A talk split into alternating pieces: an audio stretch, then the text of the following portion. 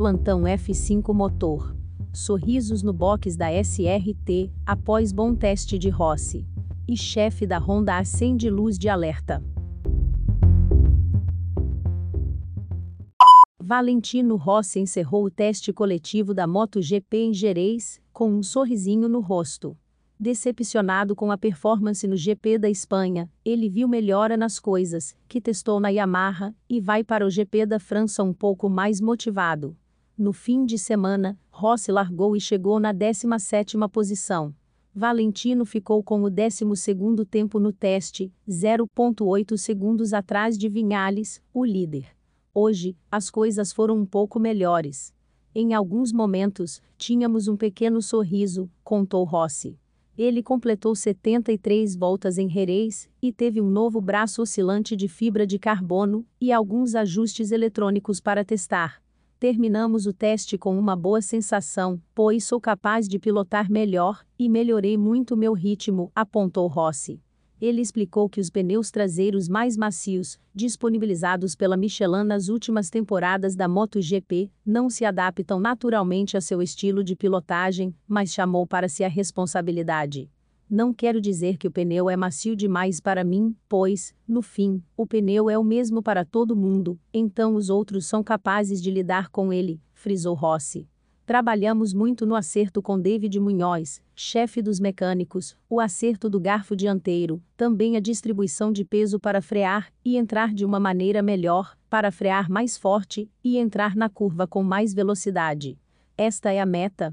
E nós melhoramos, observou ele.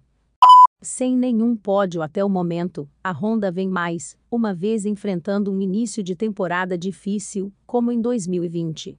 Alberto Puig, chefe da equipe, já acendeu a luz de alerta.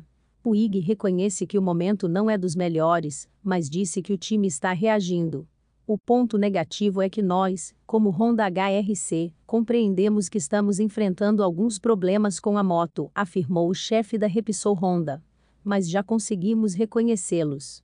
Estamos dando o nosso melhor, estamos trazendo novas peças em breve e estamos dispostos. Estamos trabalhando muito para dar o nosso melhor aos pilotos nas próximas corridas, completou Puig.